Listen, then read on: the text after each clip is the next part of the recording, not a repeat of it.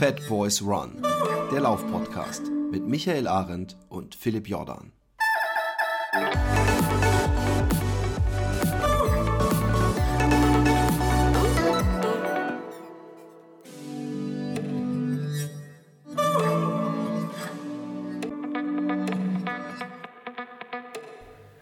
So, liebe Fat Boys, liebe Fat Girls, ähm, wenn ich wieder mich melde, dann bedeutet das, Philipp hat sich dünn gemacht. Äh, zumindest in seinem Urlaub. Er hat mit, von dünn kann keine Rede sein, aber er ist äh, drei, äh, drei Wochen nicht da ja, und fährt mit seinem neuen Bus durch die Gegend. Und da dachte ich mir, äh, wenn der Meister nicht da ist, dann nutze ich die Zeit und äh, mache mal so eine Serie. Ja? Und zwar ähm, zu was, was eigentlich so ein bisschen kurz gekommen ist irgendwie in den letzten Jahren und das ist äh, die ganze Geschichte ähm, Psychologie. Ja? Und da habe ich mir drei, drei Leute ausgesucht, mit denen ich gerne sprechen würde darüber, die drei äh, sicherlich andere ähm, Blickrichtungen haben auf das gleiche Thema, äh, die aber alle drei einen Expertenstatus haben. Ja? Ähm, und zwar, ich fange jetzt mal von hinten nach vorne an. Letzte, die letzte Folge ähm, da wird uns äh, Eva Sperger, ja, im Moment die beste deutsche Ultra-Trail-Läuferin und gleichzeitig auch Diplompsychologin, ähm, wird uns äh, zum zweiten Mal beehren und äh, was zum Thema eben mentale, mentale Stärke irgendwie im Wettkampf und wie sie sich darauf vorbereitet, auf diese ganze Wettkampfbelastung machen. Eva hat äh, vor ein paar Wochen den äh, Großglockner Ultra Trail gewonnen und bereitet sich gerade auf den UTMB vor. Also von dem her äh, aus Athletensicht und auch äh, aus der Sicht der Diplompsychologin äh, sicherlich interessant. Die zweite Folge, da ähm, werden wir ja mit einem ja, wirklichen Experten äh, sprechen, kann man sagen. Ja, Professor der Psychologie und Sportpsychologe. Ähm, lasst euch da auf jeden Fall überraschen. Und äh, heute habe ich äh, auch einen ganz besonderen Gast äh, bei mir. Und zwar, äh, ja, man kann sagen, mein bester Kumpel. Gleichzeitig äh, sind wir zusammen im Trainerteam, arbeiten eigentlich täglich zusammen. Und ähm, ja, ähm, sagen wir, tauschen uns täglich auch über die Geschichte eben mentale Anforderungen aus vom Trainer äh, als Trainer und wollen die Sicht aus, aus der oder die ganze Geschichte Psychologie aus Trainersicht äh, mal, mal ein bisschen äh, beleuchten und uns darüber unterhalten. Ähm, Stefan, ja, stell dich mal kurz selber vor, ich kann dich nicht vorstellen. Ja, hallo zusammen, mein Name ist Stefan Helbig. Äh, ich arbeite mit dem Micha jetzt seit zweieinhalb Jahren zusammen. Ja, mein äh, läuferischer Background äh, reicht vom Marathon ja, im, im Gebirge, gebirgigen Marathon bis hin zum Transalpine Run, den ich äh, interessanterweise auch mit dem Micha gemacht habe. Also auch da, äh, wenn es um die Psychologie innerhalb von Läufen geht, äh, kenne ich mich ganz gut aus. Ähm, habe da sehr viele Erfahrungen gerade im Rahmen meiner Trainertätigkeit auch gemacht. Ja, von daher kann ich, denke ich, da auch ganz gut mitreden. Und ja, bin auch jeden Tag oder beinahe jeden Tag selbst gefordert durch mein eigenes Training. Und von daher denke ich, äh, starten wir einfach mal rein in das Thema. Genau, also ähm, ja, äh, Stefan ist halt irgendwie so im Team auch so ein bisschen als der Kommunikationsexperte, sag ich mal, bekannt. Also das ist ja halt immer, wenn irgendwie so was Kommunikation und auch so mentale Sachen angeht, dann bist du eigentlich immer der, der Ansprechpartner. Von dem her, glaube ich, bist du da ganz gut drin. Worüber wir reden wollen heute, sind eigentlich zwei Sachen. Das ist einmal ähm, schon die mentale Herausforderung vom Training. Also wie, welche Einheiten sind für wen am besten, jetzt nicht nur aus Sicht der Physiologie, sondern auch eben, welche Einheiten kann ich wem zutrauen und welche Einheiten sind vielleicht für einen Anfänger geeignet und welche für einen Profi, mal abgesehen von der Physiologie sondern auch eben die mentale Komponente. Und die zweite Sache ist, wie kriege ich jemanden auf einen Höhepunkt vorbereitet? Also welche Einheiten zum Beispiel ähm, sind gut eben, um ja, für einen Ultra-Trail vorzubereiten, auch mental oder wo kann man halt die Vor Sachen auch äh, ähm, also diese Anforderungen auch simulieren. Ne? Da wollen wir heute drüber sprechen. Und das ist eigentlich eine Sache, die man eigentlich wenig lernt, finde ich jetzt. Ne? Ja, also ich finde, äh, da könnte man gleich zu Beginn anpacken, äh, bei der Buchung beispielsweise in unser Training. Ja, also die, der größte Stolperstein, die größte, größte Hürde ist der Eingangstest. Ja, damit beginnt es im Prinzip. 45 Minuten Bestimmung anaerobe Schwelle. Äh, erstens das Einschätzen überhaupt, äh, wie weit kann ich gehen, äh, überschätze ich mich vielleicht am Anfang. Äh, die Intensität, mit was ist die denn vergleichbar? Ja, also das ist natürlich immer so eine Frage. Äh, viele Läufer, gerade aus dem Ultra-Trail-Bereich, die sind es gar nicht gewohnt, äh, sehr intensiv zu laufen oder mal einen Zehner zu laufen. Also mhm. jetzt diese, gerade zum, zum, dieser Eingangstest, der ist ja durchaus vergleichbar mit einem 10-Kilometer-Lauf. Ja, ja, mit genau. einem klassischen Zehner auf der Straße, da richtig an die Grenze zu gehen. Und fehlt halt vielen komplett, ja, diese, diese, diese Selbsteinschätzung. Ja, genau. Da sieht man halt schon von vornherein, irgendwie, mit wem man es zu tun hat und wo, wo halt so ein bisschen Stärken und Schwächen sind. Ja. Auch jetzt gerade eben genau. nicht nur von der Physiologie, sondern auch eben auch vom ja. mental die ganze Geschichte. Also ich genau. gehe das in, in den meisten Fällen dann einfach so an, dass wenn ich sehe, dass derjenige das schlecht einschätzen kann oder nicht so gut einschätzen kann, dass ich Gewöhnungseinheiten einplane. Ja, also wenn jemand aus einem ganz anderen Bereich kommt, nur ja. beispielsweise lang und, und äh, lang und langsam gelaufen ist. Ja. Dann fange ich mit Wechselläufen an. Ja. Jetzt, gerade Jetzt, jetzt hast du ja, du hast ja im Prinzip so ähnliche Ausbildung wie ich jetzt abgeschlossen und ähm, äh, auch die ähnliche Erfahrung. Wenn ich jetzt so zurückblicke in meiner, meine, also wir haben ja beide auch die Ausbildung am Mentaltrainer gemacht und so. Wenn ich da äh, gucke, das, das sind eigentlich Sachen, die, die man nicht lernt wirklich. Ich glaube, also im Sportstudium lernt man sie nicht, im, äh, in der Trainerausbildung lernt man sie nicht. Das sind ja Sachen, so, die ein bisschen erfahrungsabhängig sind, ja. Also das sind ja Sachen, die, wo, wo du sagst, mit den Gewöhnungseinheiten, da muss man ja auch als Trainer erstmal vor der Wand laufen und feststellen, die, Ein die, die, die Athleten machen irgendwie die Einheit nicht, die man will. Oder kriegen die nicht hin, ja, obwohl man doch ganz klar gesagt hat, was er machen soll. Ja. Ähm, Und, und dann Gewöhnungseinheiten ist genau, das ist halt eine Sache. Und da kommen wir sicherlich jetzt auch im Intervalltraining drauf zu mit den Gewöhnungseinheiten. Ja. Genau, also genau, bei Tests sicherlich, bei Wettkämpfen. Sollen wir mal anfangen mit Intervalltraining auch? Lass uns mal anfangen mit Intervalltraining. Genau, das- also ja. genau, weil wir hatten es letztens mit Philipp, haben, da habe ich auch ein paar, also habe ich grundsätzlich ein bisschen was zum Intervalltraining gesagt, ja, also was für unterschiedliche, äh, ähm, ja, was für unterschiedliche Intervalleinheiten es gibt, worauf es ein bisschen drauf ankommt, ja. Äh, haben wir auch ein bisschen über Mikrointervalle gesprochen, vielleicht nochmal zur Wiederholung da. Also Mikrointervalle sind halt so Intervalle eine Minute Belastung, eine Minute Entlastung oder 30 Sekunden Belastung, 30 Sekunden Entlastung.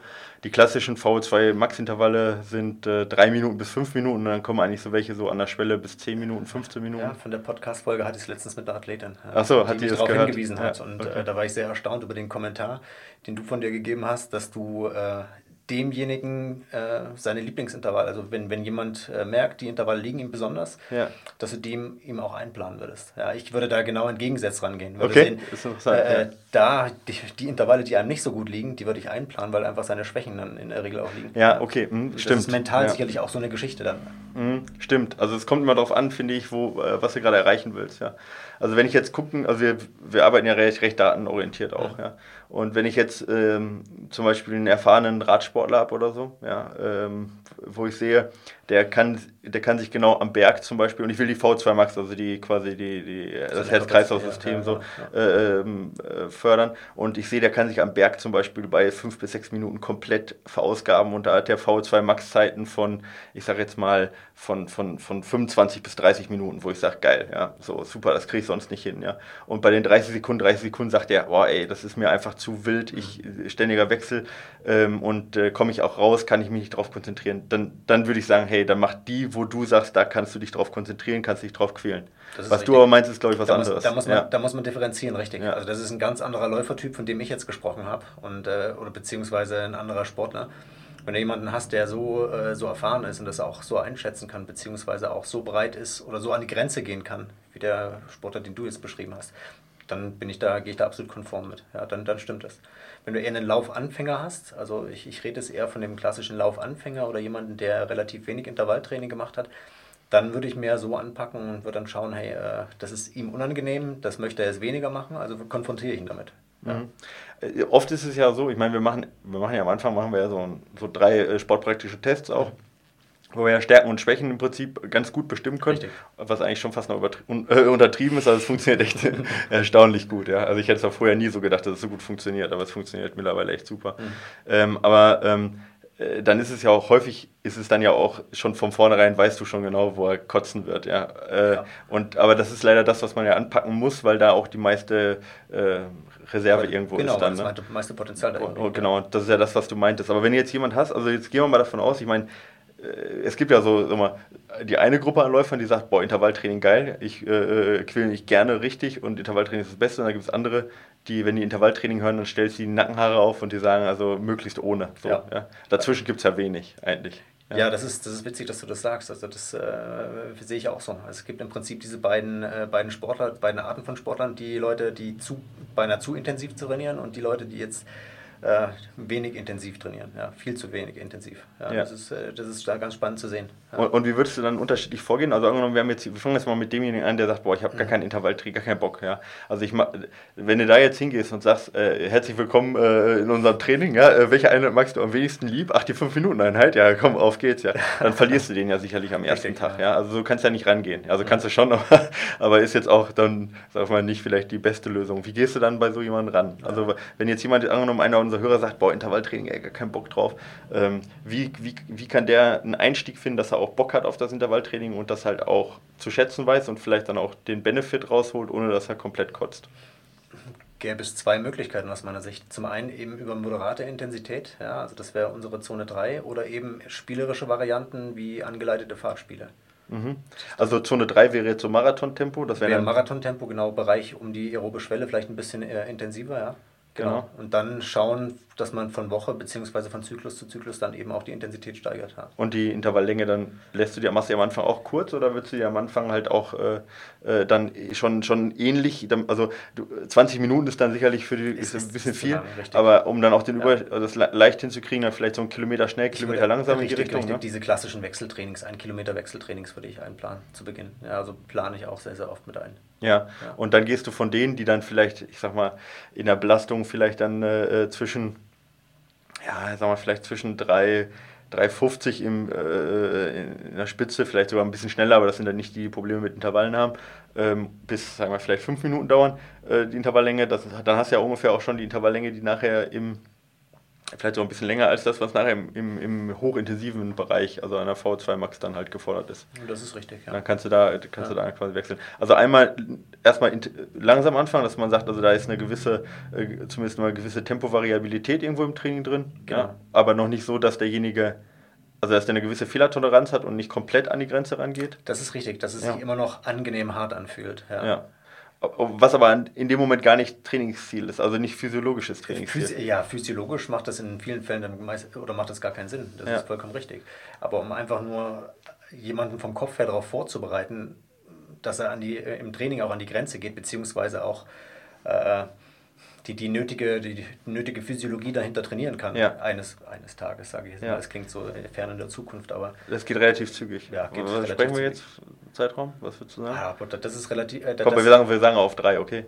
Eins, zwei, drei, zwölf Wochen. Okay, du warst ja, zu langsam. Ja, nicht, ja, was hättest du gesagt? zwei Monate gesagt. Okay, ah, zwei Monate, okay. Ich okay, da sind wir, okay, ich habe drei Monate. Ja, ich denke auch so zwei bis drei Monate dauert das. Ja. Ähm, okay, ähm, jetzt ist natürlich die Sache, du sagst jetzt angenehm hart, ja. Ähm, äh, bevor wir jetzt auf die zweite Möglichkeit kommen, die du gesagt hast, mit dem angeleiteten Fahrtspiel, da ja. können wir sicherlich noch gut drüber reden, aber äh, wie ist das mit dem, mit dem angenehmen Hart oder mit dem Empfinden. Wir, also es gibt ja so eine Skala, die kennt ihr vielleicht, ja, äh, RPE heißt die, ja, oder es gibt auch Box-Skala, aber RPE ist einfacher. Zwischen 1, ich liege, sag mal, auf eine, muss, oder stehe von der Sofa aus, vom Sofa auf zum, äh, zum Pinkeln und 10 ist halt, ist äh, genau, ich ja. gehe aufs Klo zum Kotzen, das ist so der Unterschied, ja. äh, ähm, 10 wäre, ich schaff's gar nicht mehr aufs Klo zum Genau, ja, das wäre, genau, das wäre 10, ja. Obwohl, ich habe mittlerweile schon mit Juli mich auf 11 geeinigt manchmal. naja, aber von 1 bis 10 gibt es halt, ja. Und ähm, jemand, der das nicht gewohnt ist, ja. Mhm. Äh, wenn wir sagen, wir machen jetzt ein Wechseltraining, wofür wir normalerweise von Intensitäten sprechen von 6 bis 7, ja. ja. Vielleicht hinten raus könnte es mal leicht eine 8 werden unter Umständen, mhm. ja. Äh, wie empfindet er die? Empfindet er die auch, also wenn, wenn der jetzt sagt, ah, das war für mich eine RPE 6 bis 7, ja, äh, äh, weißt du dann, okay, der ist bereit für den nächsten Schritt oder ist, äh, oder, also, weißt du, wie ich meine? Also, empfindet er die am Anfang wie eine 9, obwohl es eigentlich von der Physiologie her eigentlich eigentlich gar nicht so hart war. das ist ein sehr individuelles Thema. Also da habe ich solche und solche Erfahrungen gemacht. Also in der Regel, klar, werden die natürlich härter wahrgenommen als das, was ich eigentlich vorgegeben habe, mit dieser moderaten Intensität, um nochmal drauf zurückzukommen. Ja, aber äh, ich habe durchaus auch Fälle gehabt äh, von Athleten, die es gut eingeschätzt haben, ja, die sich auch gut dabei gefühlt haben, wo es eben mhm. auch moderat oder angenehm hart war. Ja. Okay, ja. Also ich habe das dann eher so die Erfahrung gemacht, dass es, also dass es häufig, ich meine, dadurch, dass halt wenig äh, intensiv trainiert wird, ist ja auch der, der Tempospielraum, den man hat im, auch im Wettkampf, ein sehr kleiner oft. Ja. Dass man dann, das sind dann klassischerweise auch häufig Ultraathleten, muss man ja sagen, die dann ein Wohlfühltempo haben, ja, von einer, sag ich mal, von einer 5,30 und dann bei einer 5-10 schon sagen, ist eine 10 von 10. Ja? Also kein, äh, so, du weißt, was ich meine. Ja? Und dass dann ein sehr kleiner Spielraum ist, dann geht gerade vielleicht nochmal so untere Zone 3 geht ganz gut. Mhm. Und dann kommt eigentlich so, also so diese klassische super steile Laktatkurve wird man es grafisch vielleicht sehen, ja. Aber äh, vom Gefühl her, du machst 10 Sekunden schneller und explodiert halt komplett und sagt halt, geht gar nicht mehr. Ähm, kann man das, kann man das so, so vielleicht charakterisieren, bei vielen auch, dass das so ist? Durchaus, beim klassischen Ultraläufer auf jeden Fall. Ja. Also ich, ich glaube, dass da der Marathonläufer oder derjenige, der der trainingserprobte Marathonbereich ist, wieder eine ganz andere, ein ganz anderer Läufertyp ist. Aber im Ultralaufbereich würde ich das sofort unterschreiben. Ja. ja. Also da, da trifft es zu. Ich musste es äh, im Hinterkopf, also ich hatte es irgendwie im Hinterkopf, den Ultraläufer, oder man, man sieht das ja immer wieder, egal, ist ja nicht nur bei Ultraläufen so, aber dass die Leute beim Startschuss losrennen, egal in welche Distanz es geht. Ja. Sich gnadenlos überpacen. Auch die Leute, die eben eher im Training sachte unterwegs sind. Und ich weiß nicht, bin jetzt irgendwie gerade drauf gekommen. Also es ist schon krass, dass sie genau in dem Moment dann. Ja, nie, nie, nie Tempo, aber in dem Moment Vollgas. In, ja. in dem Moment Vollgas. Also das ist total ja, das spaßig, stimmt. das. Phänomen. Ja. Genau, okay, also das finde ich auch eine gute Herangehensweise. Ist sicherlich für, also finde ich auch gut für Ultraläufer und hat dann ja auch einen physiologischen Zweck, wenn eben diese Laktatkurve so steil ansteigt, dass man sagt, man macht da gerade im hochaeroben Bereich, macht man viel, macht ja auch durchaus physiologisch Sinn. Okay, das ist eine Anstiegssache, wenn jemand sagt, er hat keinen Bock auf Intervalle, von der Intensität her locker anfangen. Die zweite Sache hast du jetzt gesagt, ähm, äh, Fahrtspiele, also unstrukturiertes Fahrt. Äh, Unstrukturiert finde ich recht, extrem schwierig. Also Okay. Geht, geht in der Regel. aber aber Fahrtspiele sind unstrukturiert. Ja, du kannst, du, du kannst es schon anleiten. Ja. Du kannst schon ein bisschen, also du kannst so ein bisschen die, die Richtung vorgeben. Da, welche dann, wie, wie, wie, wie gibst du das dann vor, wenn ein Fahrtspiel Indem ich äh, dem Athleten dann mit auf den Weg gebe und äh, das ist meistens bei typischen Trailrunnern der Fall.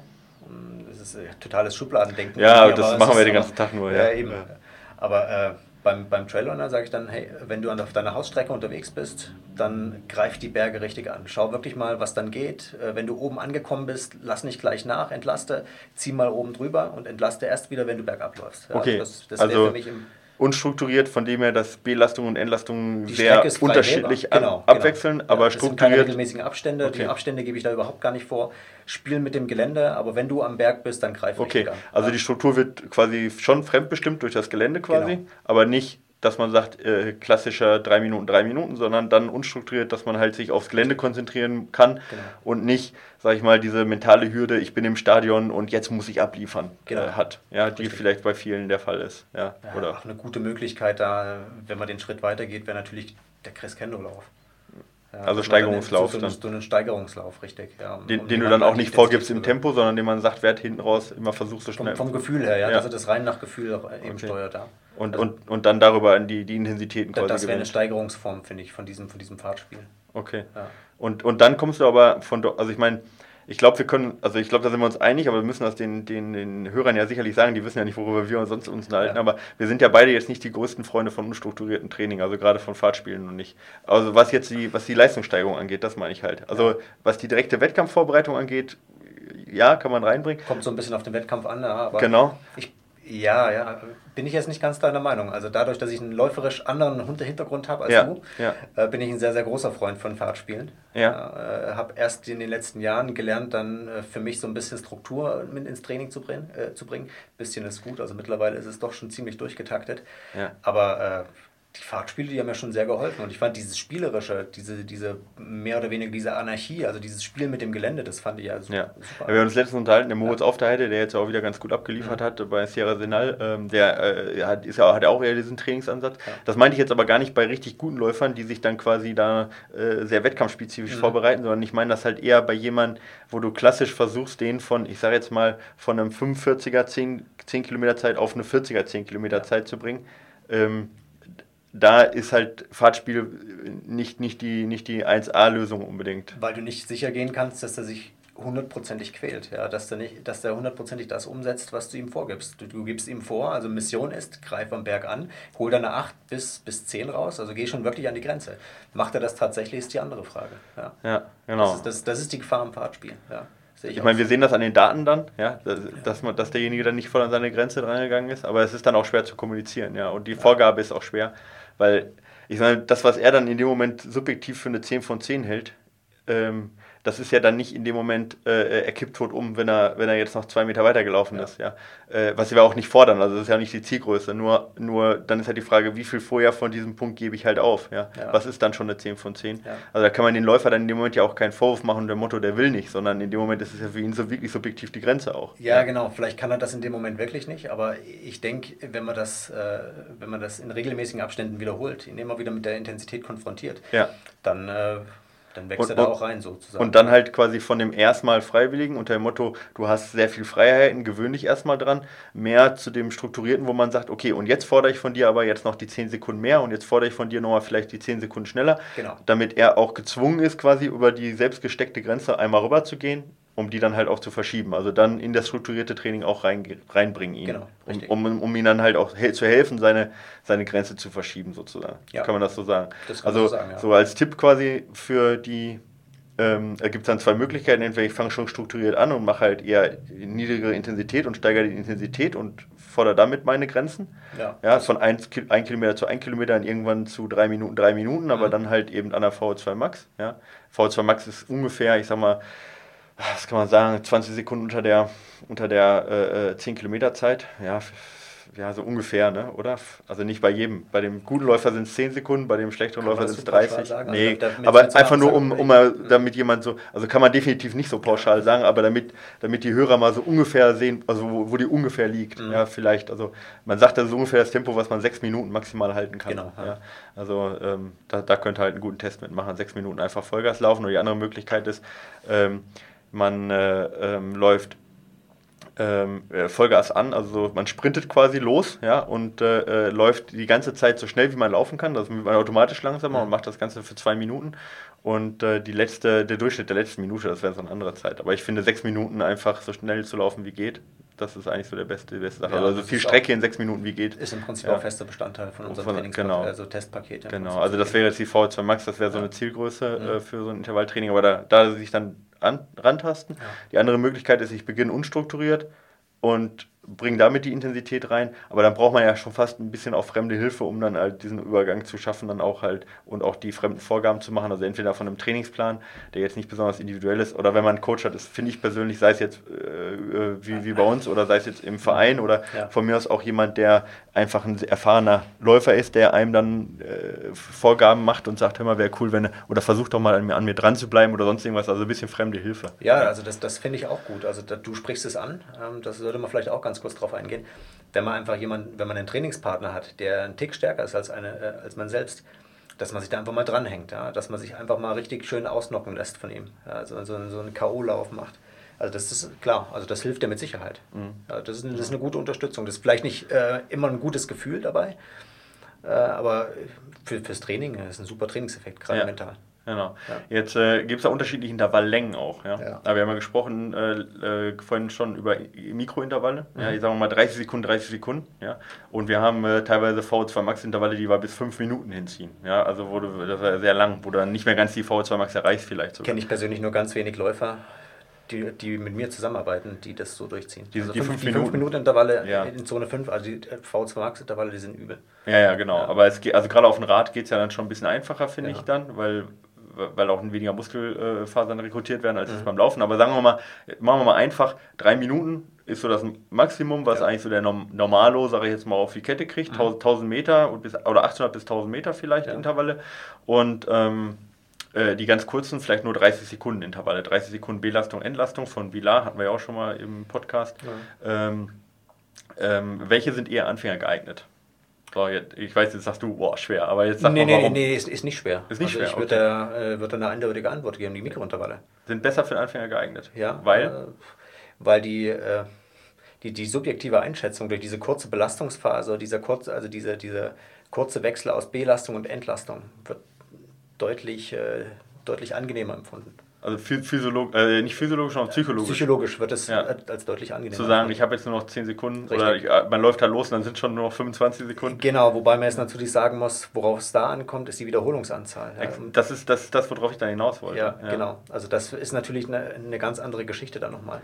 Aber jetzt äh, für den Einstieg immer jemanden dann auch mit 4 mal 3 Minuten, 5 mal 3 Minuten konfrontiert mit diesen klassischen V2 Max Intervallen, würde ich eher den, äh, die, die äh, Mikrointervalle. Ich halte jetzt mal kurz dagegen, okay? Ja, bitte. Äh, ähm, der, der Jason Coop, der gibt ja gar nicht so welche Intervalle, der gibt ja, ja nur drei Minuten. Der sagt, drei Minuten, äh, was anderes braucht er. Das ist ja noch meine Lieblingsintervalle, muss ich sagen. Ja, ja. gut, ich, du, deine wahrscheinlich auch. Ja, ja, schon, meine auch, absolut. Aber äh, der sagt, was anderes braucht der Mensch nicht, um die V2 Max zu steigern. Hat er, hat er physiologisch recht, ja. Aber erstens ist es halt sehr langweilig und zweitens äh, braucht man sich da eben dieser äh, psychologischen Komponente. Wie du schon sagtest, es ist deutlich einfacher, nur 30 Sekunden zu belasten. Aber ich sage dir jetzt, warum ich, warum ich sage vorsichtig. Vorsichtig für die Hörer. Bei uns ist es cool, du, weil du guckst dir die Einheit an und sagst, alles klar, der hat zu wenig gemacht. Du ja. siehst es genau, wie viel Zeit an der V2 Max, du Richtig. siehst genau, wie die Herzfrequenzverlauf ist und so weiter. Also, ne, du kannst es einschätzen. Ich wurde auch regelmäßig auch mit den typischen Fehlern konfrontiert, sodass ich denjenigen, der jetzt dann die Einheit im Plan drin stehen hat, dass ich schon auf den Weg geben kann, mach bitte das und das nicht. Ge genau. Ja, und das, das und das bedeutet, lauf bitte nicht zu schnell an, halte dich an meine Tempovorgabe. Auch Ich wenn es sich super anfühlt, 30 Sekunden in dem Tempo erstmal zu machen. Ich weiß, du kannst schneller laufen, ja, Ja. aber bitte mach's nicht. Ja, und genau. bitte die ersten auch 10 zumindest nicht. Ja. die, die ersten zehn zumindest nicht, denn dann wird es richtig äh, bösartig. Hinten raus Genau. werden die Pausen gefühlt immer kürzer. Und auch da, das ist ein Thema, diese, diese Zwischenstücken bitte auch nicht zu schnell. Auch orientier dich da auch in der Vorgabe. Klar, Mhm, die genau. Mikrointervalle bin ich bei dir. Also als, als Coach, der die regelmäßig überblickt, beziehungsweise für dich auswertet, ja, Super. würde ich mich für Aber die, das Gefahr ist halt, wenn ich jetzt sage, ich mache 30, 30, 30. Ja, dann muss man, also 30, 30 mal, 30 Sekunden hart, 30 Sekunden langsam. Ja. Wobei hart halt wieder an dieser V2 Max ungefähr ist und langsam halt im Endeffekt fast scheißegal ist. Ja, also Trabtempo. Ähm, und ich mache dann meine 20. Da muss man einfach sagen, ich habe einfach noch nicht zwei Drittel der Einheit gemacht, sondern Ja. ich habe gerade mal die Hälfte gemacht, obwohl zwei Drittel der, der Strecke um sind, weil hinten raus durch den, durch den Anstieg der Herzfrequenz, durch den kardiovaskulären äh, Drift, wie man es nennt, ja, also durch, sag mal, der, durch dass die VO2-Max deutlich schneller erreicht wird und deutlich langsamer absinkt, habe ich halt äh, einen mal, Doppeleffekt, dass, der, dass die VO2-Max eigentlich viel, viel länger äh, erreicht wird, obwohl ich die gleiche Zeit nur in der B-Lastung äh, bringe. Also hinten raus habe ich, sag mal, hinten ist die Ente fett in dem Fall. Und wenn ich dann sage, okay, ich habe 20 gemacht, soll für heute gut sein, dann habe ich tatsächlich halt eigentlich die Einheit versaut. Dann, dann hast richtig, dann hast du sie versaut. Ja. Wogegen bei drei Minuten Einheiten, wenn ich sage, ich mache jetzt sagen wir mal sechs mal drei Minuten und ich habe vier reingebracht, dann habe ich schon bei vier schon, sagen wir mal, auch die Hälfte, Ja. vielleicht sogar knapp über die Hälfte. Da Ja. gebe ich dir recht. Und Ja. ich kann weniger falsch machen. Also, da hast du in der Tat ganz gut gegengehalten. Denn ich bin jetzt wirklich aus, aus Trainersicht gegangen und äh, der Hörer hat ja nicht unbedingt einen Trainer. Da. Das ist der Punkt, richtig. Also da habe ich jetzt bei, habe ich nicht, nicht dran gedacht. Genau. Und da sagt Jason Coop, der ja zum Beispiel, der nutzt ja keinen Herzfrequenzgurt und kein Powergurt, was ich äh, kein Powermesser, was ich jetzt gar nicht verstehe, weil ich sage, wie, wie wertet der das Training irgendwie auf Datenebene aus? Aber er sagt halt, und da gebe ich ihm hundertprozentig recht, wenn jemand äh, 6 mal 3 Minuten Intervalle macht, 6 mal 3 Minuten Belastung, 3 Minuten Entlastung, ja, äh, Belastung an der VO2 Max, Entlastung Trabpause und danach sagt er, es wäre keine weitere Wiederholung mehr gegangen. Ich war wirklich platt. Dann weißt du, ohne, ohne in die Einheit reinzugucken, weißt du, die war gut. da brauche ich nicht mehr Ja. wissen. Also wenn ich das weiß, wenn er sagt, ich habe die Einheit ausgeführt und ich war am Ende platt, keine wäre mehr gegangen, brauche ich keine Daten mehr sehen. Weiß ich die, also ich möchte natürlich sehen, wie schnell er wirklich war, um zu Ja. sehen, ob er besser geworden ist oder nicht. Aber die, die Einheit ist so robust, wenn du die so ausführst, ist die Einheit gut. Ja, ich weiß, wovon er da spricht. Ich glaube mit Polar Power. Ja, also das Da, da weiß man eh nicht genau, wo man dran ist. Ja. eh ja, genau. Also zumindest bergauf nicht. Ja, bergauf, ja. Das ist, das ist Ja, genau. Nee, aber, aber das ist halt so, diese, diese Robustheit der, der, äh, äh, der Einheit, die ist halt bei diesen Mikrointervallen nicht gegeben. Also das heißt, Anfänger können sich da ganz gut rein, erstmal rein, Ja. Reinfühlen in die Einheit, aber sie hat nicht die, die vielleicht, also man läuft Gefahr, dass die Einheit eben nicht diese Wirksamkeit noch nicht entwickelt. Aber um erstmal reinzukommen, ist es ganz gut. Und für Leute, die sagen, ja, ich habe jetzt keinen Trainer, ich habe keinen, der rüber guckt, ich bin mir auch unsicher wirklich, Ja. dann sind die drei Minuten was, wo man sagt, ey, mit, wenn du die machst, da weißt du, dass du 100% eigentlich richtig machst, ohne dass jemand drüber guckt. Äh, aber sie sind halt auch knüppelhart und sie sind halt auch eine Hürde, die zu schaffen. Ja, ähm, Ja, das ist, das ist natürlich echt so eine, so eine Frage. Denn auch die 3-Minuten-Intervalle, ein ganz typisches Bild ist da sicher zu schnell anfangen und dann abbrechen. Bei Zeiten wieder abbrechen. Ja. Ich, ich halte ich halte die 3-Minuten-Intervalle tatsächlich für schwerer. Okay. Wobei auch dieses zu schnell anfangen ja gar nicht so unglaublich kritisch ist. Ich meine, da hat ja Ben Ronnestad, wir hatten ja letztens noch die Ja. Weiterbildung auch zu Genau, dem Thema, äh, da äh, eben äh, jetzt äh, relativ frisch erforscht, eben, dass ein zu schnelles Angehen gar nicht schlecht sein muss, Mhm. weil man halt schneller die VO2 Max erreicht und hinten raus durch Effizienzverlust die eben auch mit dem niedrigen Tempo noch erreicht. Habe ich die letzten zwei Wochen im Selbstversuch einfach mal durchlaufen lassen. Immer zu schnell angefangen Immer zu schnell angefangen, grundsätzlich. Genau. Genau, okay, das sind, äh, okay, ich glaube, das ist, das ist schon mal ganz interessant. Also wenn man es zusammenfassen möchte, ne, wie kommt man rein, haben wir gesagt, ja, entweder niedrige Intensität oder, oder, oder unstrukturierte Dinger äh, zum Thema Intervalltraining. Und was sind die besseren Intervalle für Anfänger? Vielleicht erstmal Mikrointervalle, um, um halt äh, ähm, absehbares Ende zu haben, also zumindest von den Belastungsphasen. Und äh, dann eben kann man sie länger werden lassen, über eine Minute, zwei Minuten, drei Minuten dann. Genau. Ja.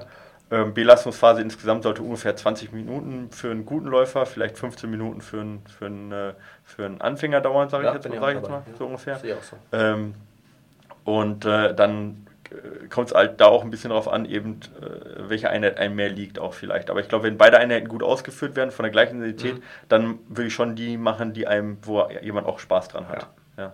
Ähm, weil sie schon auch irgendwie auf die gleiche Physiologie abziehen. Da sind wir, glaube ich, uns, so können wir, das, können wir einen Strich drunter machen, oder? Absolut. Okay.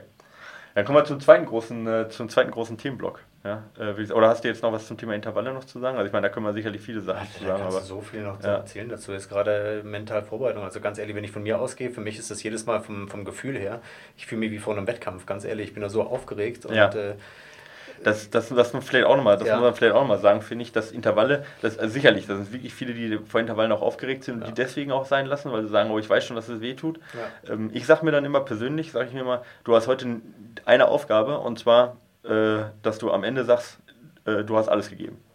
So, und ich finde, das nimmt einem Druck, weil wenn es total scheiße läuft, und wir hatten ja auch schon zusammen Intervalleinheiten, wo es echt scheiße lief für den einen oder anderen, ja. und du gehst am Ende raus und sagst, hey, war kacke, ich wollte 20 machen, habe nur 10 geschafft, aber ich habe heute das gegeben, was ich konnte. Dann, dann, dann ist Richtig. es das, was du, mehr kannst du nicht erwarten. Kasten, ne? ja. so. Mehr kannst du nicht erwarten, weder von einem Athleten noch von dir selber. Du kannst immer nur erwarten, dass derjenige sein Bestes gibt. Und es, dann, dann nehme ich mir persönlich dann immer den Druck und sage, mal gucken, was der Körper heute kann oder was er will. Ja. Und, und wenn es halt heute ein Scheißtag wird, dann ist es halt ein Scheißtag, aber dann gibst du halt an einem Scheißtag das Beste. Finde ich, find ich eine gute Einstellung, ja. ja. Und äh, gerade solche hochintensiven Intervalle, über die wir gesprochen haben in der V2 Max, die sind enorm tagesformabhängig, wenn wir mal ehrlich sind. Ja, genau. Also, äh, ist, also umso intensiver, umso sensibler ist sicherlich auch ja. dann, äh, ähm, ja, sag mal, die oder Tagesform oder, ja. oder so, ähm, ja genau, spielt halt mehr drauf ein auf jeden Fall. Ja. Und da muss man auch mal mit leben, dass, dass nicht jedes Intervall besser ist und das darf man sich auch nicht verrückt machen, ja. Nee, dass es also, auch mal scheiße läuft und dass man und dann auch, auch bei den 30, 30, 30, weil ich gesagt habe, nach 20 bringt die Einheit nichts, hey, dann ist es mal so, dass du halt einfach auch einen scheiß Tag hast, ja. Und das ist ja auch bei unseren Läufern so, dass man halt sieht, ähm, die Kontinuität und das Dranbleiben, das ist das Wichtige. Dass man Läufer hat, wo man sagt, hey, der, der nailt das jede Woche immer wieder. Ja. Das sind halt echt ganz, ganz wenige. Ja. Und das sind meistens die, die auch beruflich wenig Stress haben, keine, keine Familie haben und so weiter. Die können ja. das dann schon mit einer höheren Kontin äh, Kontinuierlichkeit hinkriegen, ja, oder ja, Konsistenz. Aber, aber ansonsten halt auch die Profis haben mal Tage, wo du sagst, oh mein Gott. Ja, ja natürlich, wobei das auch an den Trainingsphasen dann selbst liegt. Ist ja auch gewollt also, teilweise. Ja, richtig, richtig. Da kommen wir jetzt zum zweiten Thema auch dann. Ja, ich bitte drum, lass uns ja, einsteigen. Genau, also gewollt quasi jemanden platt machen, mhm. sozusagen. Äh, genau mein Ding. Das ist genau, genau, das ist äh, quasi diese Berufsbeschreibung, ja. Äh, äh, nee, aber im Ernst, ähm, äh, gewollt jemand platt machen, mhm. nicht nur eben für, die Physiologie, äh, für, äh, für den physiologischen Effekt, ja. sondern eben auch für den psychologischen Effekt, für ja, den mentalen mentale Abhärtung. Ja. Genau, mentale Abhärtung. Jetzt haben wir ja nicht nur Ultraläufer als Athleten und wir haben vor allen Dingen auch nicht nur Ultraläufer eben als Hörer. Mhm. Ähm, für, wen, für wen bringt das was? Also für, für, wen, für wen macht überhaupt eine Einheit Sinn, wo du sagst, äh, physiologisch nicht besonders zielführend, aber psychologisch zielführend? Für wen wird sowas überhaupt Sinn machen? Kann man da Unterscheidungen treffen? Na, du kannst grundsätzlich schon anfangen ab der Marathondistanz aus meiner Sicht. 10 Kilometer noch nicht? Also ich gehe jetzt gerade von mir aus 10 Kilometer. Äh, mentale Abhärtung. Ja, puh. Bin jetzt gar nicht so im Thema, muss ich zugeben. Also bei den, bei den 10 Kilometer Läufern? Würde ich schon sagen. Ich meine, du, bei den Vertical K-Läufern, da bist du ja schon im Thema. Ne? Ach so, ähm, ja, gut. Ist ja von der Intensität ja, ja, halt ja. erstmal das Gleiche. Und wenn ich mal unsere Vertical K-Läufer oder unsere Bergläufer angucke, ähm, da ist halt schon mentale Abhärtung ein riesen, riesen Thema, oder 10 nicht? 10 Kilometer Bereich, ganz ehrlich, also 10 Kilometer Bereich betrifft mich meistens erst in der Wintervorbereitung jetzt äh, mit, mit meinem Athleten. Genau, weil du jetzt nicht die klassischen Straßenläufer 10 Kilometer trainierst, aber genau. wenn man von der Intensitätslänge äh, äh, ansieht, also sag ich mal 40 Minuten oder sagen wir mal 30 Minuten bis äh, ja, ich sag mal 50 Minuten, das ja. sind ja auch klassische Berglauf, da bist du ja eher der Experte Vertical ja. K Berglaufgeschichten. Mhm. Äh, da hast du ja auch ein paar richtig, richtig gute Sportler. Ja. Ähm, äh, bei denen spielt das sicherlich schon eine Rolle, oder? Ja, ja, klar. Ja, also da, da in der Tat. Dann äh, müssen die natürlich im Training auch schon mal so an die Grenze oder darüber hinausgegangen sein oder mental einfach mal gebrochen werden, äh, damit sie im Wettkampf wirklich auf den Punkt fit bzw. an die Grenze gehen mhm. können. Ich würde das Ganze deswegen auch gar nicht an der, also ich meine, das gilt sicherlich für einen 800 Meter Läufer auch, wobei der durch das, durch das Intervalltraining ja. von alleine, sage ich mal. Aber ich habe jetzt so gerade an spezielle Einheiten gedacht, die ich jetzt bei einem 10 Kilometer Läufer einplanen würde. Das fällt mir gerade enorm schwer. Also so TTE-Einheiten, also, also um mhm. die Zeit an der Laktatschwelle zu erhöhen, also dass man sagt zum Beispiel, man macht, man macht zum Beispiel, ich sage, oder eine klassische Sache, äh, viermal drei Minuten, um jemanden zu ermüden und dann nochmal zweimal zehn Minuten Hartintervalle, das ist ja, oh, was, ja, was das, ist, das ist meine Baustelle, das ist genau mein Ding. Genau, das wären ja schon Einheiten, die auch, auch die, die nicht nur physiologisch, sondern auch mental wirken. Also, also sagt, was ich in der Richtung tatsächlich oft mache, ist, dass ich über, äh, dass ich die Intervallzeiten äh, steigere. dass ich erst beispielsweise anfange mit äh, 4 mal 10 Minuten Ja. und dann steigere auf 2 mal 20. An der Laktatschwelle An, an der Laktatschwelle, Gen- genau. genau. Also das, das wären Einheiten. Wobei die Physiologie eigentlich dann äh, vielleicht sogar bei 4x10 sogar besser sein kann unter ja, Umständen. richtig. Genau, aber dann sagst du schon, okay, oh, damit er eben diese Dauerbelastung hat, auch Genau. die, äh, also die Ermüdung, Laktatansammlung und dann, Ja. ne, und okay, also da, da sind wir auch bei 10 Ja, genau, Kilometern. genau auch wie bei den 4x3 plus 2x10, also als ganz, ganz klassisches Beispiel. Ja, also 4x3 jetzt für 4, die. 4x3 in die V2 Max äh, gelaufen im Prinzip. Und dann noch Äh, Vorermüdet, Ja. dann in diese 10 Minuten Intervalle an der Laktatschwelle zu gehen. Ja, klar. Also das Schon auch physiologische Komponenten. Aber klassisch reden wir von was anderem. eigentlich. Ja, genau, genau. Also reine Psychologie dahinter, ja. also mentale Abhärtung. Ja. Bei den Einheiten auf jeden Fall, jeder, der das mal gemacht hat, der weiß, wovon man da Was, spricht. was ja. sind so, also ich meine, äh, das ist ja eine Frage immer, mental ist ja nicht gleich mental. Also Mhm. ich finde das persönlich, es ist ein Riesenunterschied, ob, also jetzt wenn man mal extrem hingeht von, ich sag, von den Einheiten, die wir gerade gesprochen haben, drei Mhm. Minuten und sagen jetzt mal einen 100 Kilometer Ultralauf, okay? Ähm, bei beiden sind wir uns, glaube ich, einig, braucht man mentale Stärke, um beides richtig gut hinzukriegen. Aber ich finde, das eine ist absolut, das, das werde ich jetzt dann auch mal, äh, also, äh, die, die anderen beiden dann fragen, ja, weil ich das interessant finde, Mhm. äh, auch gerade in Oliver Stoll dann. Ähm, was ist, ähm, äh, also wie ist das übertragbar, weißt du? Weil wenn ich jetzt ein harte, hartes Intervalltraining drin habe und soll dann 2000 Höhenmeter machen, dann denke ich mir, oh, unfassbar weit. Ja, also kriege ich erstmal gar nicht auf die Kette, so lange zu laufen. So, wenn ich dann eine lange Saison hinter mir habe mit 100 Kilometer äh, Wettkämpfen Mhm. und soll dann wieder Intervalltraining machen, dann habe ich genauso wenig die mentale Stärke, um da an die Gren- Grenze ranzugehen. Ja. Ja. obwohl ich eigentlich die ganze, ganze Jahr über oder ganze Vorbereitung was, also immer wieder an meine Grenze rangegangen bin, aber in einer anderen Intensität. Richtig. Ähm, also kann man sagen, würdest du sagen, aus der Erfahrung jetzt, ohne dass du jetzt, sag ich mal, äh, jetzt äh, Professor der Psychologie bist, aber würdest du sagen, es ist, ähm, es ist schon, sch- die Übertragbarkeit ist nicht 100% auf jeden Fall. Ja, in Sachen Intensität äh, ist die definitiv nicht über, übertragbar. Also nicht hundertprozentig, gebe ich recht. Ja. Ja. Ja, ich, da gibt es eine interessante Studie halt. Ja. Ja. Ähm, da haben äh, Sportler, ähm, ähm, Läufer, ich weiß nicht, haben wir, haben wir glaube ich schon mal drüber gesprochen, aber Läufer, die den äh, Trans-Europalauf gemacht haben, die sollten die Hand in Eiswasser tun. Ja. Ach so, ja, ja, Genau. kenn ich. Ne? Ja, genau. Für die Hörer dann auch, ne, äh, sollten dann die Hand in Eiswasser tun und sollten also dann so lange drin lassen, wie sie es eben schaffen.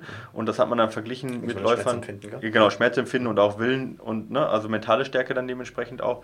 Und äh, haben, sollten dann sagen, wie, wie schmerzhaft es war und ähm, sollten dann äh, äh, auch, also wurde dann gemessen, wie lange sie drin gehalten haben, im Vergleich zu eben Nicht-Sportlern. Und da hat man rausgefunden, die haben kein geringeres Schmerzempfinden. Also die sagen, also die letzten zwei Minuten war es eine 10 von 10, aber ich habe halt die, ich habe halt die zwei Minuten durchhalten können. ja?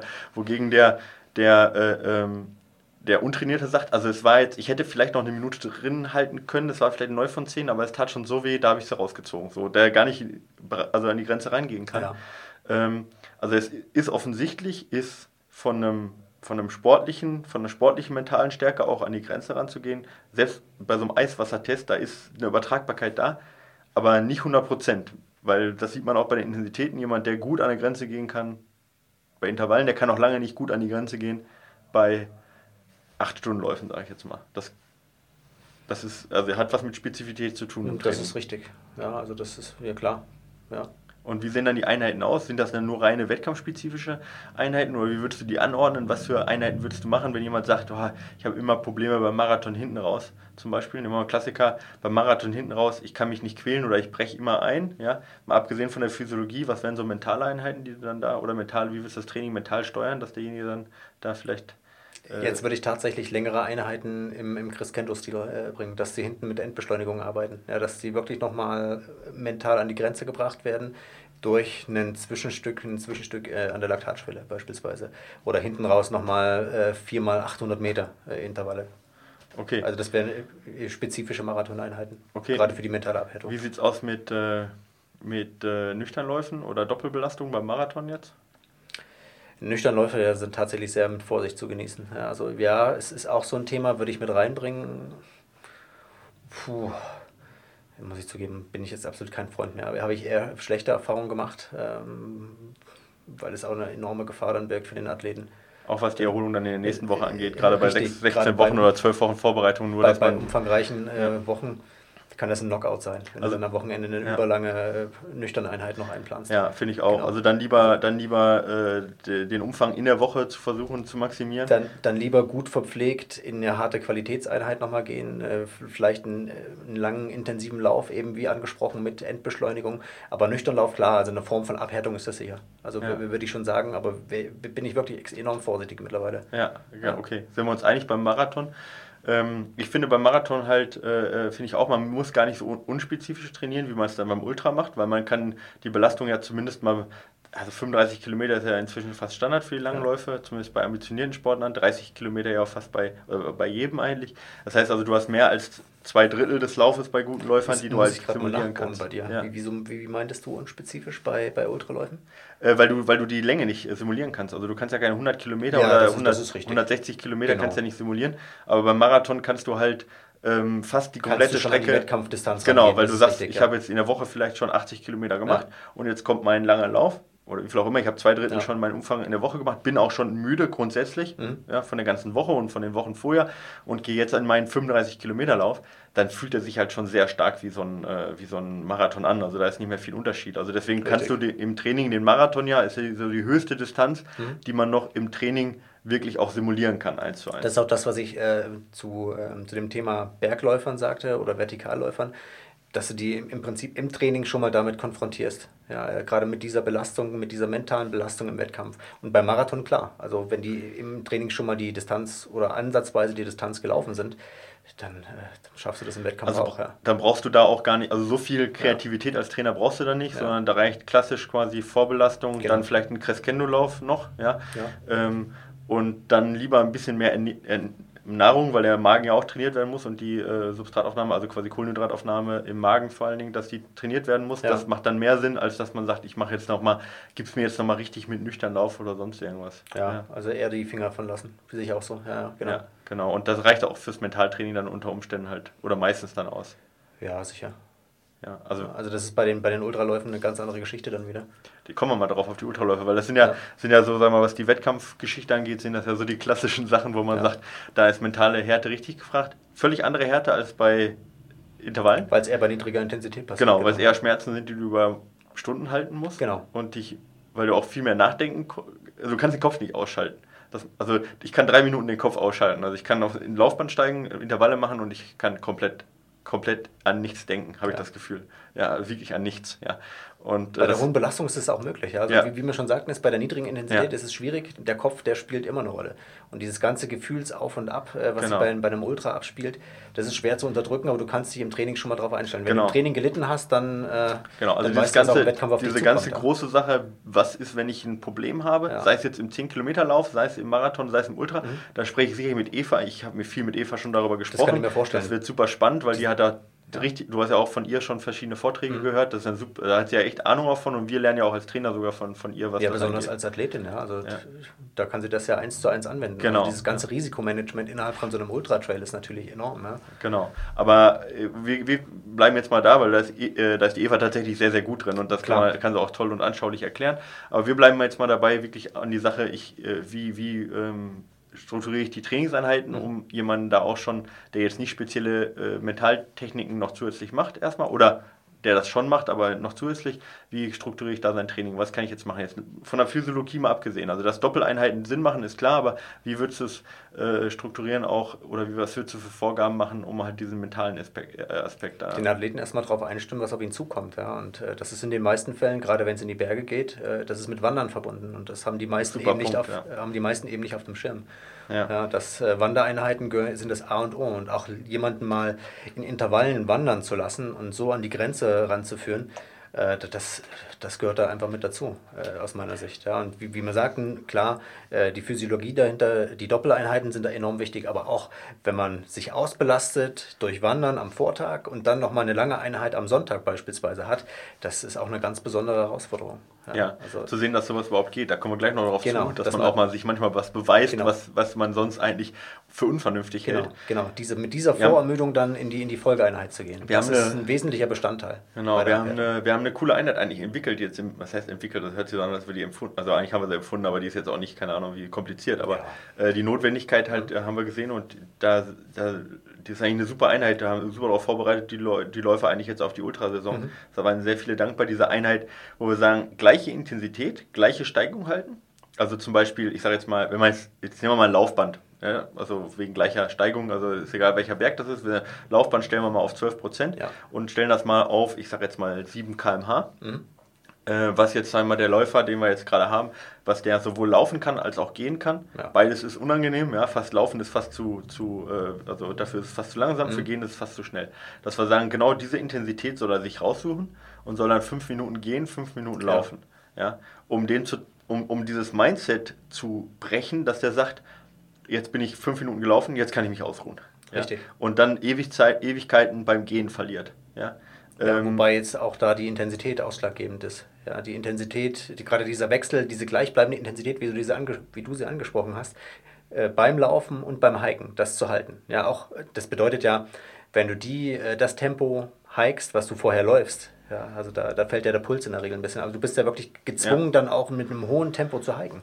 Ja. ja. und gerade diese, diese wechselnde Belastung, das über beispielsweise anderthalb Stunden, das ist schon äh, das ist eine Herausforderung. Mit, mental, so. mental super hart, ja. aber halt auch vom Mindset zu sagen halt, äh, ja, ich kann gehen bei einem Ultra, mhm. aber gehen bedeutet nicht, ich mache Pause, sondern gehen bedeutet andere Bewegungsart, gleiche Intensität. So ja? sieht's aus, ja. Und das ist halt auch, was bei vielen halt einfach dann auch Klick macht. Und die sagen, okay, krass, ja, ich habe sonst immer deutlich langsamer gemacht beim Gehen, was man ja auch unter Umständen beim Wettkampf dann durch die Ermüdung trotzdem macht, aber trotzdem allein vom Mindset her, mentale Vorbereitung zu sagen, Gehen beim Ultra erlaubt, aber es ist keine Pause. Ja, ja, das spiegelt sich auch in den Einheiten wieder. Das ist das, was ich auch vielen Athleten mit auf den Weg gegeben habe den Sommer wenn man beispielsweise eine mittellange Wanderung einplant, hey, das ist keine gemütliche Familienwanderung. Ja? Also da kannst du schon schauen, dass du da zügig den Berg hochkommst.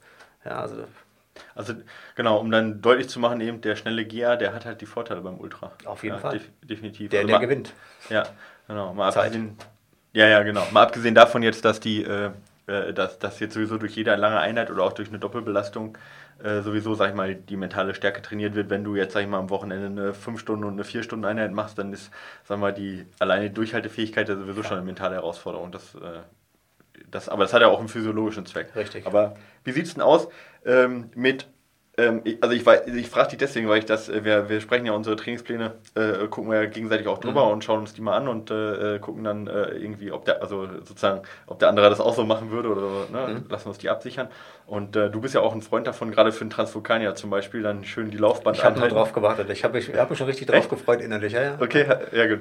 Ähm, also genau, also schön, mhm. schön, weiß ich nicht, anderthalb Stunde. Was hat Transvulkanier anfangs? 12 Prozent oder 12 Prozent. Also ich lasse 12 Prozent einstellen und ja. dann schicke ich die Jungs und Mädels dann auch gerne mal zwei Stunden aufs äh, Laufband, dass sie da was zu tun bekommen. Ja, genau. Das ist ja so eine Einheit, wo man sagen muss, bei wettkampfspezifischer Intensität, muss man dazu was sagen. Was halt echt nicht ohne ist. Ja. ja. Und äh, wo man aber sagen muss, boah, ey, physiologisch gibt es halt sicherlich, könnte man diese Anstrengung, könnte man die sicherlich anders verpacken, sinnvoller verpacken. Ja. Aber das ist eine reine psychologische. Aber so werden sie dann gleichzeitig auch, wenn, wenn sie das, in den meisten Fällen geht es ja auch nur so, oder in fast allen Fällen eigentlich, mhm. dass sie das auf dem Laufband machen müssen.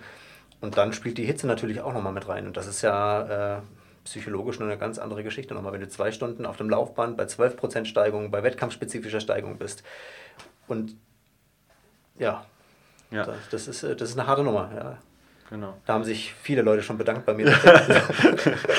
so sieht's aus. Aber ich erinnere mich, du hast dich auch ähnlich vorbereitet damals. Ähm, ja, habe ich. Wir haben auch, also das muss man auch sagen, wir, wir, wir geben ja nichts unseren Athleten, was wir selber nicht auch machen. Also Richtig. ich meine, wenn ich überlege, wir äh, vom Transvulkanier dann äh, um 5 Uhr aufgestanden, äh, an die Rodelpiste gefahren und dann 4 x 800 Meter auf der Rodelpiste bei äh, oh, das war ein Traum bei minus 25 bei minus 25 Grad. Grad ja. Also das ist ja nichts, was wir, was, ja. also ist ja nichts, was wir jetzt nicht machen. Aber ja. es ist halt tatsächlich so eine Sache, gerade eben, also bei uns war es jetzt auch Rodelpiste mit dem nach hinten rutschen und mhm. so, was ja auch nochmal mental halt irgendwie was so eine Sache ist mit dem sandigen Boden dann vorbereitet. Genau, ne, dass man sagt, ich komme hier nicht voran, aber ich muss trotzdem weiterlaufen. Auch das ist ja eine Sache, die physiologisch sicherlich nicht sinnfrei mhm. ist, weil du mehr zum Beispiel den hinteren Oberschenkel anspannst und so, genau. das macht ja schon Sinn, aber und auch eine längere, eine längere ähm, Druckphase hast, das ist ja schon physiologisch auch sinnvoll, mhm. aber auch mental zu sagen, okay, ich komme jetzt gerade nicht voran, aber das ist halt, ist halt so und ich bin das Richtig, gewohnt. sich damit abzufinden. Genau, ja, ja. hilft ja nichts, ja, ja muss halt hoch. Ja. Und das ist ja auch so eine Sache, das habe ich jetzt auf dem Laufband natürlich nicht. Also ich kann natürlich Sand aus Laufband streuen, macht man. Äh, nee, im Ernst. Aber das ist jetzt nichts, was ich. Also bei mir ist es dann so, wenn ich dann irgendwann nach zwei Stunden so schwitze, dann wird es auch rutschig, ja. Ja, dann, das kann ich mir vorstellen. das ist eine recht ekelhafte Geschichte bei mir. ähm, nee, aber das ist halt eine reine mentale Geschichte, worauf ich mich auch so vorbereitet habe, weil man gerade im Winter eben das nicht gewohnt ist. Ähm, und natürlich, ich meine, erinnere, also ich, ich habe, ähm, was mal, war das Daniel Rief? Nee, ich weiß gar nicht mehr, wer es war, ein Buch drüber gelesen, ähm, irgendeine Profi-Triathletin, ich weiß nicht mehr, wer es war, die, ähm, oder war das Lizzie Hawker? Nee, keine Ahnung, irgendeine, irgendeine Profi-Ultrasportlerin, ich glaube Triathletin war es, die äh, sich in, äh, ihr, ihr, ihre Radrolle in einem äh, 4 Quadratmeter rein, nee, nicht in der Sauna, 4 Quadratmeter Kellerraum, ohne irgendwas, ohne äh, Musik, ohne äh, ähm, äh, Fernsehen, ohne alles und dann da vier Stunden einhalten. Äh, also ganz ehrlich, jetzt so einen Keller wirst du es wahrscheinlich auch machen. Ja, vielleicht. nee, ich komme, ich habe den Fernseher vor meinem Laufband, ich bin da, ich, ich lenke mich da gerne ab, um mich noch mehr zu quälen. Nee, aber die, also die dann das absichtlich machen, das ist wirklich auch ein Aspekt vom mhm. Laufband einfach, dass man halt eben diese ganze mentale Lehre auch und diese ganze, diese ganze Langeweile, dass man die auch erfährt, ja. Also so, so ätzend wie das ist und so ja. viele Leute auch kotzen, weil sie sagen, boah, ich kann mir das nicht vorstellen auf dem Laufband. Aber es ist ein Mentaltraining, oder? Ja, sicher. Man hat auch gewissermaßen was Meditatives, muss man dazu sagen. Also man ist äh, sehr mit sich selbst beschäftigt. Ja. ja und äh, ich glaube, dass das äh, formt einen auch so ein bisschen und bereitet einen auf, auf das Bevorstehende vor, ja. Ja, also von dem her hatte Laufband, das Laufband halt auch noch eine andere Komponente. Ansonsten Laufband, wenn wir beide sind ja, also du läufst selber nicht gerne auf dem Laufband, das ja. weiß ich. Ähm, aber was jetzt die Trainingseinplanung angeht, hat es halt auch schon, muss man sagen, es hat einfach ein paar Vorteile. Also einmal diese 2000 Höhenmeter am Stück, die du halt einfach auch sonst selbst in den deutschen Alpen nur schwer machen kannst. Ja. ja. Das hat den Vorteil, du kannst, eine Intensität, du kannst die Intensität perfekt, perfekt steuern. Ja. ja. Ähm, es hat eine mentale Komponente, wie wir es gerade gesagt haben, und dann kommt die Komponente beim Intervalltraining, dass du einfach deutlich weniger mentale Stärke brauchst, um, um, um halt wirklich nochmal 110 Prozent zu geben. Du, du sagst es, du sagst es. Also das, das ist das, was ich am Laufband in der Tat nicht so mag, dass es einem viel zu viel abnimmt vom Kopf her. Ja? Mhm. Also dass man dann auch, äh, wenn ich draußen auf der Bahn unterwegs bin oder irgendwie auf einem Radweg und mich dann wirklich mir einen abquäle, und mich dann wirklich quälen muss, dass ich noch einen langen Schritt ziehen kann, irgendwie, dass ich dann überhaupt in der Intensität bleibt, weil der Kopf eigentlich sagt, ey, komm, also lass es, lass es sein. Willentlich, dass du willentlich das aufbringen ja, musst. Richtig, also das, da bist du halt anders gefordert, finde ich. Und das finde ich halt schade am Laufband. Deswegen gefällt mir das persönlich Aber nicht so. Können wir jetzt sagen, in meiner idealen Welt, wenn ich jetzt die Grundlagen schaffe, mhm. gehe ich aufs Laufband, dann schaffe ich physiologisch, sag ich mal, mich vielleicht nochmal eine Minute länger das gegebene Tempo also zu halten. Physiologisch ist es eine super Sache. Genau. Ja um dann die Grundlagen zu schaffen. Und dann gehe ich von dort aus auf die Bahn oder auf die Straße, wo ich meinen Wettkampf ja. auch mache, und bringe diese Physiologie rüber, auch mit der mentalen Fähigkeit, auch komplett platt, noch willentlich den Schritt eben so schnell ja, Also ich, ich könnte mir das in der Tat richtig gut vorstellen, gerade bei einer Marathonvorbereitung, äh, wenn man die aerobe Kapazität in der Vorbereitung trainiert, jetzt ja. mit diesen kurzen Intervallen, die wir eingangs besprochen haben, und dann äh, das auf dem Laufband macht und dann später für dieses, diese spezifischen Marathontrainings dann, diese langen Einheiten mit Endbeschleunigung und so weiter, wenn man dafür rausgeht. Also die Kombi könnte ich mir sehr, sehr gut vorstellen. Ja. Also das passt gut zusammen. Oder ich mache die ersten äh, 25 Kilometer draußen ja, und gehe dann nochmal 10 Minuten bei der gleichen ja, ja, genau, auf genau. Laufbahn. Genau, kann mein Kopf nicht gemeint, genau. Aber das erinnert mich auch an eine, wo ich sagen muss, mental sehr beeindruckende Einheit von dir, die du gemacht hast in deiner Marathonvorbereitung für Bonn. Ich weiß ja, wie du meinst. Du meinst die 17 mal ein, ein Kilometer, oder? Ja, ja, genau. genau also 17, die 17, auf der Bahn. Ja, genau. Also auf der Bahn 17 mal ein Kilometer schnell, Sucht ein Kilometer langsam. muss ich sagen. Das, ja, da habe ich dich mit beeindruckt. Das ist nachhaltig, ich weiß das. Ja, das wirklich, war, wirklich. Was war das? 17, 17, 17 mal ein Kilometer in 3,30 und, oder 3,32 sowas. Ja. Äh, und äh, im, Wechsel mit äh, eben 17 mal ein Kilometer in, was war das? 4, 4 glatt, glaube ich, war ja. das, ne? Ja, die war gut, die Einheit, ja, das war eine gute Einheit. Aber das war, das ging schneller rum, als man denkt, ja. Also das ist, äh, das ist aber auch eine Gewöhnung. Wenn ich das jetzt machen müsste, keine Chance. Glaube ich dir jetzt nicht so richtig, dass es, nein, doch, doch, doch. dass es schnell vorbeiging, aber ja. Ja, also mit einem Auslauf waren es dann 38 Kilometer auf der Bahn. Hört sich wie die Hölle an. Aber das ist so eine Sache, die ich vorhin meinte, mit dem, mit dem, äh, äh, wenn man sich darauf vorbereitet, wenn man es gewohnt ist, 35 Kilometer zu laufen, und auch gewohnt ist, auf der Bahn halt, weiß ich nicht, viermal äh, 3000 zu laufen, wo du dann ja auch auf 20 Kilometer schon kommst mit Ein- und Auslaufen. Ja. ja. Ähm, wenn du dann, ähm, dann den Schritt halt zu so einer Einheit, der ist, das ist dann halt auch mental machbar. Das ist das, was auch du am Anfang sagtest, eben ja. darauf vorzubereiten. Und dann ist das für jemanden, der von außen guckt, der sagte, sagt 38 Kilometer auf der Bahn, in dem Tempo, in dem Wechsel, das ist ja die Hölle. Liegt ja an der spezifischen Ausrichtung deines, deines Trainings, 100%. Genau. Ja, wobei man da fast schon den Übergang hinbiegen kann Richtung 24-Stunden-Läufe. Ja, also denn genau. da finden ja auch etliche auf einem Rundkurs statt. äh, bei zwei Kilometer oder teilweise sogar auf einer Tatanbahn. Ja. Und was, äh, was echt richtig krass ist. Und da musst du, bist du mental auch nochmal ganz anders gefordert. Ja. Genau. Und da macht auch manchmal das Sinn halt, um halt so eine Mono, Mono, Mon Monotonität. Monotonie. So. Monotonie? Monot Ja. Monotonie. Monotonie Jetzt- ist das Wort. Ah, wir Ja. alten Grammatikkünstler. Ja, äh, ist das egal. Äh, Monotonie, ja, äh, vor uns komplett von dir. Nee, aber es, Ja. die mal zu durchbrechen, damit Ja. man nicht komplett irgendwie in die Knie geht. Also das ist ja, auch, äh, ich, wenn du jetzt irgendwie so 100 Meilenläufer oder sowas hast auf der Straße, die du vorbereitest, Ja. dann machst du es ja auch oft so vom Pacing her, dass du äh, Tempowechsel reinbringst, bewusst halt, um halt auch äh, diese Monotonie zu brechen. Ja. Ja, das ist richtig, aber liegt in den meisten Fällen eher an der Verletzungsanfälligkeit, wenn ich zu Okay. monoton trainieren lasse. Mhm. Also mental, das hat wenig mit der mentalen Abhärtung dann zu tun. Ja, die Okay. mentale Abhärtung kommt dann tatsächlich diese, durch diese richtig monotonen Läufe Ja, ja, ja, genau. Ja, okay. und diese, diese richtig langen, diese Doppelbelastung, diese Doppeldeckertrainings dann. Ja. Ja, genau, okay. Wir haben, eine Sache würde ich noch gerne ansprechen. Also ich glaube, das ist, ich, ich meine, das ist jetzt schon ein bisschen aus dem Nähkästchen plaudern, was wir jetzt hier machen. Ich Ja. weiß nicht, wie viel der Hörer, der, die Hörer äh, äh, davon mitnehmen, ja. Mhm. Aber ich, ich, ich glaube, wenn man sich es zweimal anhört, dann kriegt man da, also ich meine, da ist schon, schon ein paar Sachen dabei, wo wir echt auch viel Erfahrung brauchten, bevor wir das, also es ist, auch wenn es jetzt, sagen wir mal, so ganz ähm, offensichtlich klingt, manche Mhm. Sachen, aber das sind so Sachen, die teilweise, wo wir tatsächlich viele Jahre Erfahrung auch brauchten, bis wir das gemerkt haben, dass das halt so funktioniert. Also von ja, dem her. die auch ist teilweise nicht mit, mit purer Logik zu erklären Ja, ja, genau. Ja. Das ist auch ein großer Punkt. Aber eine Sache habe ich noch, wir haben letztens Blocktraining angesprochen, also Mhm. quasi Blockintervalle nach auch äh, nach, nach Bent Rönnestadt. Mhm. Ähm, das also äh, in, im, in einer letzten Folge, also quasi fünf Intervalltrainings zum Beispiel in sieben Tagen zu machen. Ja. Ähm, und ähm, da kamen jetzt relativ viele Fragen rein. Deswegen Mhm. äh, einfach vielleicht, wenn wir da nochmal kurz drüber reden, dann beantworten wir automatisch die Fragen dazu. Ähm, das ist natürlich eine spezielle Geschichte und die steht auch in keinem Buch ein. Also, ich, also no- noch nicht, ja, es steht noch nicht drin. Ja, dass man wirklich so einen Intervallblock macht Ja. von zwei Intervalleinheiten nacheinander, Tag Pause, zwei Intervalleinheiten, Tag Pause, Intervalleinheit sozusagen. Ja. Äh, oder statt Pause dann halt eine Radeinheit oder eine lockere Dauerlaufeinheit. Erstens, welche Erfahrung hast du damit gemacht? Zweitens, was bedeutet das mental, so eine Einheit zu machen? Hat das auch mentale, mentale ähm, Benefits? Ja? Und wem würdest du das empfehlen und wo würdest du sagen, no, no go?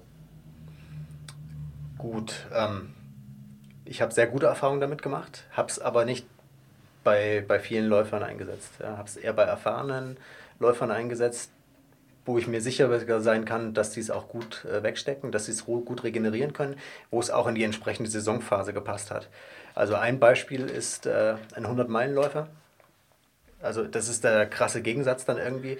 Das Training lang und langsam trainiert, immer mal wieder die spezifischen äh, Intensitäten, also gerade Zone 3 eher an der aeroben Schwelle mit reingebracht. In der Vorbereitung eine Übergangsphase gesetzt nach dem Wettkampf von zwei Wochen in etwa und dann einfach mal so einen Intensitätspeak gesetzt. Ja, fünf Qualitätseinheiten in einer Woche, hochintensive und danach sofort entlastet wieder mit einer Ruhewoche und dann in die Ausdauerphase gegangen mit, mit zwei Belastungen. Also für jemand, der wenig Zeit eigentlich hat für, Für intensive Einheiten. Genau, ja. Hat, hat sich als, als äh, super Möglichkeit herausgestellt, da wirklich nochmal die Form bei einer maximalen Ermüdung nach so einem Wettkampf, äh, die die Form nochmal zu pushen. Ja. Okay. Also hat, hat äh, die, die Leistungskurve nochmal gut nach oben geschoben. Ähm, würdest du dann sagen, mach lieber die gleichen Einheiten, jede, jeden Tag die gleiche Einheit, weil erstens Gewöhnung, hatten wir vorhin darüber Ja. gesprochen und du kannst dich immer steigern, das ist eine Mhm. Messbarkeit oder würdest du im Rahmen von äh, Verletzungsprophylaxe oder auch quasi, dass derjenige sich nicht verrückt macht, weil er ja auch immer müder wird in dieser Ja. Woche, dass er da quasi auch nicht, dass er bei der Stange bleibt, würdest du da eher sagen, möglichst äh, breit streuen die Belastung. Ich habe die breit gestreut. Ja. Ich habe einmal flach, äh, Einstieg mit flachen Intervallen, mit, äh, mit Mikrointervallen, jetzt aber nicht ganz so intensiv gepaced. Äh, und im, am nächsten Tag dann Bergintervalle Und rein. das ist auch so, was du sonst mit den Athleten halt auch so, so machst. Richtig. Ja, mache ich auch. Genau. Also einfach verletzt, also weil es rein, reine, reine Herz-Kreislauf-Belastung ist und dann muss man halt, kann man halt die Muskelbelastung möglichst streuen. Richtig. Ich mache das auch gerne dann, dass ich dann, wenn jemand, zum Beispiel bei Triathleten, dass ich die Hälfte dann auf dem Rad, die andere Hälfte auf, auf, beim Laufen zum Beispiel Mhm. mache. Ja, ähm, Also die Kombi hatte ich bisher noch gar nicht, muss ich zugeben. Also bisher rein äh, auf, auf Läufer gegangen. aber bei Rad funktioniert es genauso. Ich habe Okay. ähm, hab jetzt zum Beispiel gerade einen Skitourengeher auch, der, äh, sagen wir, in den Top 5 auf jeden Fall in Deutschland gehört, der, ähm, der genau das eben auch macht auf dem Rad dann im Mhm. Sommer. Ähm, und äh, gute Erfahrungen damit gemacht. Gerade auf dem Rad sogar noch einfacher, weil natürlich diese, diese Stoßbelastung nicht da ist Ja. ne? und dann die Erholung auch vielleicht ein bisschen besser ist. Ja. ähm, ja, genau. Also funktioniert auf dem Rad sehr gut. Ich glaube, mhm. Ronestad hat es ja auch auf dem Rad getestet, da, äh, von dem her. Ein zweites Beispiel, ähm, Vertikalläufer. Mhm. Also läuft so Vertical Case äh, und auch eher kürzere Wettkämpfe, hochintensiv. Äh, da hat man gesehen, dass er schon, äh, ähm, schon deutlich ermüdet ist durch die Menge an Wettkämpfen. Also ja, im Prinzip jedes zweite oder dritte Wochenende kam da ein Wettkampf.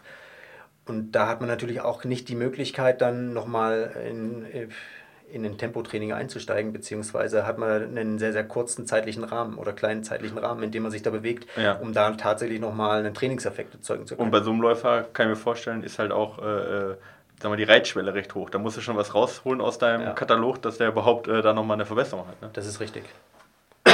genau. Also kann man festhalten, erstmal für gute Läufer, die auch die, die Regenerationsfähigkeit erstmal auch mitbringen, auch, auch die sich einschätzen können, die nicht am ersten Tag schon sich, also die 110% geben und dann nichts mehr geht, sondern die das gut genau. hinkriegen. Und was am allerwichtigsten ist, äh, Läufer, die du im Coaching hast, weil du es regelmäßig überblicken musst. Du musst es, du musst jeden Tag schauen können, was ist da gelaufen. Du musst da, wenn es nötig ist, gegebenenfalls musst du gegensteuern können. Also das heißt, in dem Fall muss er echt jeden Tag reingucken, was, wie, wie, wie ist die Form heute. Das ist das A und O, auf jeden Fall. Ja. ja. Also da, wenn man da auch nur die kleinsten Anzeichen äh, für eine Verletzung sieht oder für... Wie, wie kann das derjenige, der jetzt von keinem Trainer gesteuert ja. wird, wie kann der das machen? Ist ein heißes Thema, würde ich die Finger von lassen, muss ich, muss ich ganz ehrlich sagen. Also das ist eine Sache, die sollte man wirklich mit einem Trainer zusammen äh, dann in Betracht ziehen, beziehungsweise als, als Trainingsbestandteil sehen. Ja, also sehe ich ähnlich. Man kann, also man kann es natürlich machen. Ich meine, man wird nicht sterben, ja, aber die Verletzungswahrscheinlichkeit ist halt hoch. Es gibt sicherlich Leute, halt ein, die ihr ja. eigenes Training einschätzen können. Jemand, der sich selbst trainiert und das schon seit Jahren Erfahrung mit harten Trainings hat und ein gutes Körpergefühl hat, der hm. kriegt das sicherlich auch aber, so hin. Ja, aber es sind halt einige Sachen, auch die ich selber gemerkt habe, bei mir jetzt, die mhm. ich ohne Messdaten halt auch gar nicht merke. Ja. Also nehmen wir mal zum Beispiel eine Disbalance zwischen linken und rechten Bein oder sowas. Ja. Wenn ich merke irgendwie, boah, rechts ermüdest du einfach, hast du viel härter ermüdet, weil du irgendwie links entlastest ja. oder so. Äh, das, das merke ich deutlich später, als dass ich das, ähm, als dass ich das an, anhand von Messdaten sehe. Mhm. Von dem her kann das halt auch schon, schon, schon hilfreich sein, zumindest mal so seine Daten anzugucken. Ja. Ja, aber Gefühl ist sicherlich eine Sache. Aber ich sag mal, das ist ja so eine, so eine brechende ähm, ähm, so ein bisschen der normalen ähm, Konvention, ja. Mhm. So man sagt Belastung, Entlastung, Belastung, Entlastung, klassische Superkompensationsidee ja. dahinter. Ähm, ähm und ähm, würdest du sowas auch reinbringen für jemanden, der vielleicht ein bisschen dem wir zeigen möchtest, hey, du kannst mehr als du, als du in der Lage bist, oder würdest du sagen, nee, da, also da kann man ganz andere Einheiten reinbringen, die nicht ganz so krass sind? Oder andere, anderes Training? Eher zweites. Ja. ja also da gibt es andere Möglichkeiten, denjenigen dann äh, zu beweisen, dass er da wirklich was drauf hat, gerade nach vielleicht einem Wettkampf, der nicht so gut gelaufen ist oder auch nach, nach einer Reihe von Trainings, die nicht so gut gelaufen sind, dann kann man sicherlich was anderes aus dem Petto ziehen. Aber das ist halt echt, äh, ich, ich möchte jetzt mal sagen, total plump ausgedrückt, Methode Brechstange und die muss es, äh, kann wirklich nur unter Aufsicht passieren. Ja, das sehe ich genauso. Ja. ja also habe ich auch so noch nie angewandt, würde ich auch ja. nie machen. Ja, also ähm, und ich würde auch sagen, äh, weil wir so viele Rück Rückläufer gehört haben, da denken ja immer viele so, oh, da haben, hat der Ben Rönnestadt oder in dem Fall jetzt der Micha äh, äh, beim Podcast was gesagt, das ist jetzt die Geheimmethode. Das ist die Geheimwaffe, ja. ja genau, und kann, das ist kann das sein, Training. kann aber auch extrem ja. nach hinten losgehen. Ja, und, und auch die Geheimwaffe ist im Vergleich zu kontinuierlichem guten Training mit ganz, ganz vielen Aspekten und wir haben jetzt ja hauptsächlich die äh, mentalen Aspekte beleuchtet. Ja. Physiologisch, das heißt, das Ganze ja nochmal eine ganz andere Tiefe und in der einen Stunde äh, ist das ja auch gar nicht, nicht ansatzweise überhaupt äh, zu erklären, aber, aber da muss man auch sagen, da gibt es nicht diese eine Einheit, die jetzt sowohl mental als auch, was weiß ich, sondern es ist halt auch, also ich, ähm, also es ist nur eine, ein Werkzeug, was man halt hat. Sehe ich auch so. Äh, und, und was einen halt sicherlich auch mental mal abhärten kann, dass man sagt, hey, nach der Woche weiß ich, was ich, was ich kann. Aber es ist halt vor allen Dingen für erfahrene Läufer da, die auch sieben Tage die Woche auch normalerweise trainieren ja. und wo fünf Intervalltrainings auch jetzt nicht eine Steigerung von, von der Trainingsdichte sind, sondern halt rein von der Trainingsintensität. Ja. ja.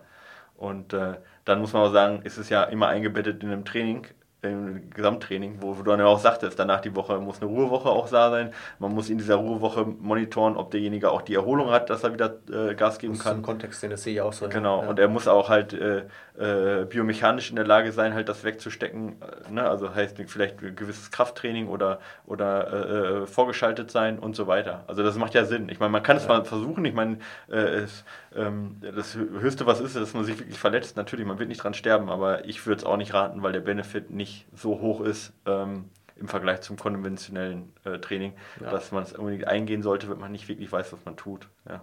Ich glaube, darauf kann man sich einigen.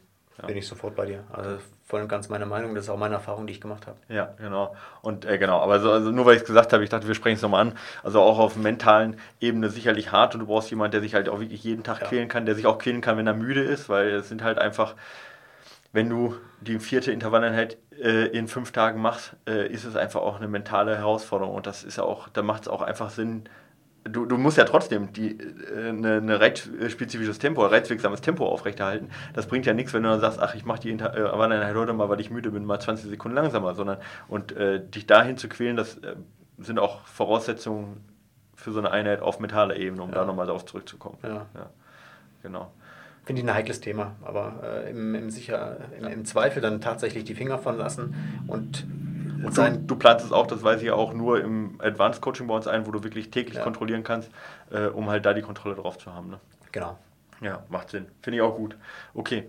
Wir sind jetzt äh, knapp über eine Stunde. Ja? Ähm, ich glaube, wir können da noch ziemlich lange drüber quatschen, weil es halt echt auch gerade im Ultralaufbereich auch. Das ist ein extrem breites Thema. Ja, auch gerade jetzt so, was du vorhin sagtest, da könnte man noch ein neues Fass aufmachen zum Thema jemand, der mental ähm, äh, äh, irgendwo vielleicht gerade im Loch drin ist, wie man den rausholt.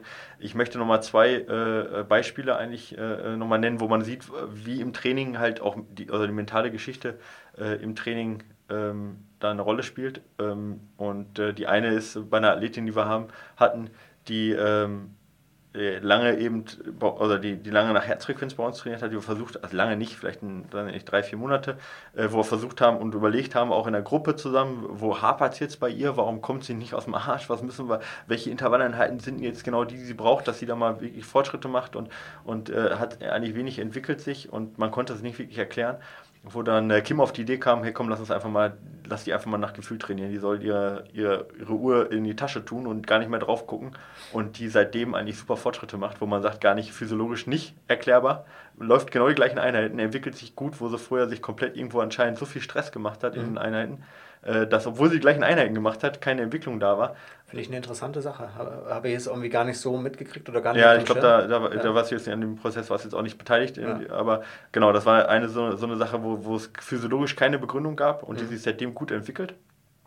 Ähm, und auch viel mehr an ihre Grenze gehen kann, äh, wo sie vorher schon ähm, Probleme hatte, weil sie auf, ständig auf die Uhr geguckt mhm. hat und sich verunsichern lassen hat. Ähm, also da ähm, hat mental das, also eine ganz, ganz große Rolle gespielt, äh, die ganze mentale Geschichte. Mhm. Und ähm, ja, dann halt auch ähm, bei, bei anderen Läufern, wo man immer wieder sieht, äh, eben diese, äh, diese Wettkampfproblematik, Trainingsweltmeister, wo es dann unheimlich schwer ist, auf einer negativen Ebene dann eben auch die dann, dass sie es im Wettkampf ab, abrufen können. Das sind halt auch Sachen, äh, die man so nicht erklären kann einfach, wo die mentale. Sache eine Riesenrolle spielt. Ja. Und äh, oft wird mental immer so abgetan unter dem Motto, naja, äh, stell, stell ich mich nicht so an oder ich quäle mich halt und dann wird das schon. Aber man ja. steckt da tatsächlich nicht drin. Ich habe ja. da, ja, ich habe da auch ein sehr spezielles Beispiel. Äh, es ist ein sehr, sehr guter Athlet, wenn man sich die Leistungsdaten anschaut und wie du schon sagtest, ein absoluter Trainingsweltmeister. Und äh, dieses Jahr im Hauptwettkampf und auch davor, es fängt an, die Geschichte fängt davor eigentlich schon an. Davor äh, Testwettkampf, äh, super vorbereitet gewesen, in Zwischenzeiten dann irgendwie auf dem dritten Platz gelegen und dann äh, verläuft er sich durch einen, durch einen wirklich total dummen Zufall, weil er unkonzentriert war. Ja. Kann man sich jetzt vielleicht nicht, denkt man sich nicht viel dabei, denkt man, ja gut, kann vielleicht mal passieren, vielleicht war die Strecke schlecht beschildert. Das Spiel setzt sich fort, geht in den Hauptwettkampf rein. Ja. Also da auch völlig unter den Möglichkeiten geblieben, die Aufstiegszeit nicht ansatzweise vergleichbar mit dem, was im Training gelaufen wird äh, was ich so schade finde. Ich würde es ihm so sehr wünschen, dass er das wirklich sein Potenzial, was er dann regelmäßig auch zeigt, dass er das mal voll und ganz ausnutzt. Und da kann sich dann ja auch, da kann sich einfach dann auch so eine self-fulfilling prophecy raus ergeben, ja. dass wenn dann der dritte oder vierte Wettkampf dann in die Hose geht, dass man dann halt äh, noch nervöser ist und noch mehr Fehler macht und Richtig. so weiter. Und da ist dann, und das wäre dann tatsächlich auch eine, eine Sache dann für einen, für einen neuen Podcast im Prinzip, aber ja. das kann ich auch bei den anderen mal ansprechen, äh, zu dem Thema auch nochmal, wie man so jemanden dann auch sei, aus seinem, ja. sag ich mal, ähm, ja, aus dem Loch dann wieder rausholt, auch mental, dass man sagen kann, hey, ähm, vielleicht mit kürzeren Wettkämpfen, ne, wo, wo, wieder, äh, wo, wo man sich nicht so verlaufen kann, wo man auch nicht so müde ist, dass man sich verläuft. Die, oder, die entsprechenden ne? Läufer, die, die finden ja dann ziemlich schnell auch die Entschuldigung. Ja, und äh, dann fängt man dann schnell auch an, ja, vielleicht bin ich ja doch gar nicht so leistungsfähig, wie du das siehst. Aber die Daten lügen ja einfach nicht. Ja. Das, ja, genau. Die Daten sprechen ja äh, eine ganz andere Sprache. Und ja. denjenigen dann auch einfach auf den nächsten Wettkampf, denn der nächste Wettkampf, der muss dann einfach sitzen, sonst ist es tatsächlich so eine never-ending Story. Irgendwie. Ja. Irgendwann muss das Erfolgserlebnis her. Ja, ja also da fände ich ein spannendes genau, Thema. Genau, aber das, dieses, diesen Druck halt auch nicht an den Athleten weiterzugeben, sondern diesen Druck, der ist da, aber den, den muss man dem, eigentlich dem Athleten dann noch nehmen. Das ist halt echt dann nicht das einfach. Ist, das, das ist, als Coach auch enorm schwer. Ja. Also das finde ich enorm schwer, gerade wenn man von jemandem absolut überzeugt ist und weiß, was er, was er eigentlich kann, ihn damit zu konfrontieren, zu sagen, hey, das ist drin, jetzt geh da raus und zeig, was du drauf hast. Ja, also klar, setzt man dann den Athleten einen ganz anderen Druck nochmal aus. Ja, das ja. ist auch eine, das ist eine total unangenehme Drucksituation, weiß ich Genau, selbst. das ist die Frage, wie viel Druck ist gut, wie viel ist halt zu viel. Dann, ne? richtig, richtig. Aber das ist auch eine Sache, die da, da wächst man auch als Trainer dann rein, finde ich ja. persönlich. Also das sind auch Fehler mit Sicherheit, die ich, die ich gemacht habe. Ja. Die man irgendwie machen muss. Ja, denn jeder Mensch ist da unfassbar unterschiedlich. Ja, ja genau. Ja, ja auf jeden Fall glaube ich, dass es einer der größten oder meist unterschätzten Punkte ist, diese ganze mentale Geschichte. Ja. Ähm, oder sind wir uns, glaube ich, auch sehr ja. einig und ist auch eine Sache, wo, wo wir halt auch als Trainer viel mehr gefordert sind, als das unsere Ausbildung und eigentlich, uns eigentlich ermöglicht, wo man halt, wie du sagtest, durch Erfahrung halt viel leben, äh, viel, viel lernen kann mhm. und äh, auch besser wird im Laufe der Jahre, auch wenn die Physiologie sich nicht wahnsinnig ändert oder wenn man da seine Hausaufgaben gemacht hat. Mhm. Aber gerade im eben in dem mentalen Bereich kann man unheimlich viel lernen. Deswegen eben auch diese drei, diese drei Folgen. Und ich bin mal gespannt, was jetzt halt die, die ähm, anderen beiden Experten, einmal aus dem Bereich Wissenschaft und ähm, Eva Sperger dann aus dem Bereich aus der Athletensicht äh, äh, dann berichten, wie, wie, die, wie die an das Thema rangehen und wo die ihre Benefits rausziehen. Ähm, ja, danke, dass du dir die Zeit genommen hast. Ich meine, äh, ich mein, wir sitzen jetzt bei, bei, beim, äh, oder bei uns im Büro hier. Ja äh, ähm, und äh, war für mich auch super interessant mit dir zu reden. Wir machen es häufig, aber jetzt ist ja nicht so, dass wir jetzt in so einer, so einer 1 zu 1 Gesprächssituation das Ganze mhm. machen. Hat mir echt Spaß gemacht. Ähm, und ich hoffe, die Hörer haben da jetzt auch die, äh, nehmen mal ein paar Sachen auch mit. Wenn ihr als Hörer ein paar Fragen habt, ja, wenn ihr sagt, hey, ich habe das nicht ganz verstanden, weil ihr beide habt da in eurem Sprech die ganze Zeit geredet und äh, ich komme da nicht ganz mit, dann schreibt es einfach bei Facebook äh, ähm, oder äh, auf der Website unter die Kommentare, äh, schreibt uns eine Mail an mail.fatbossrun.de und dann äh, beantworten wir eure Fragen oder gehen da auch gerne nochmal drauf ein. Ähm, aber das macht äh, macht es unnötig schwierig, wenn wir jetzt versuchen, alles, was wir sagen, nochmal äh, komplett dann irgendwie von Null auf zu erklären. Ich glaube, so ist das halbwegs verfolgbar gewesen. Ähm, ich hoffe, ihr nehmt da was drauf mit. Gebt bitte mal Rückmeldung mal, wie ihr sowas findet, wenn wir sowas machen, auch so Themen rein. Und äh, ja, dann würde ich sagen, Stefan, ja, setzen wir uns an die, an die Arbeit wieder ran. Ja, ja, genau, auch von meiner Seite. Also ich hoffe, ihr konntet mal äh, ein bisschen was mitnehmen, so aus dem Traineralltag natürlich auch. Äh, super interessantes Thema, was einen eigentlich überall begegnet im Ausdauersport. Und ja, wird mir natürlich auch interessieren, was ihr davon haltet oder gehalten habt. Alles klar. Also macht's gut, ja. Und äh, wir sehen uns dann nächste Woche. Ciao. Ja, haut rein. Ciao.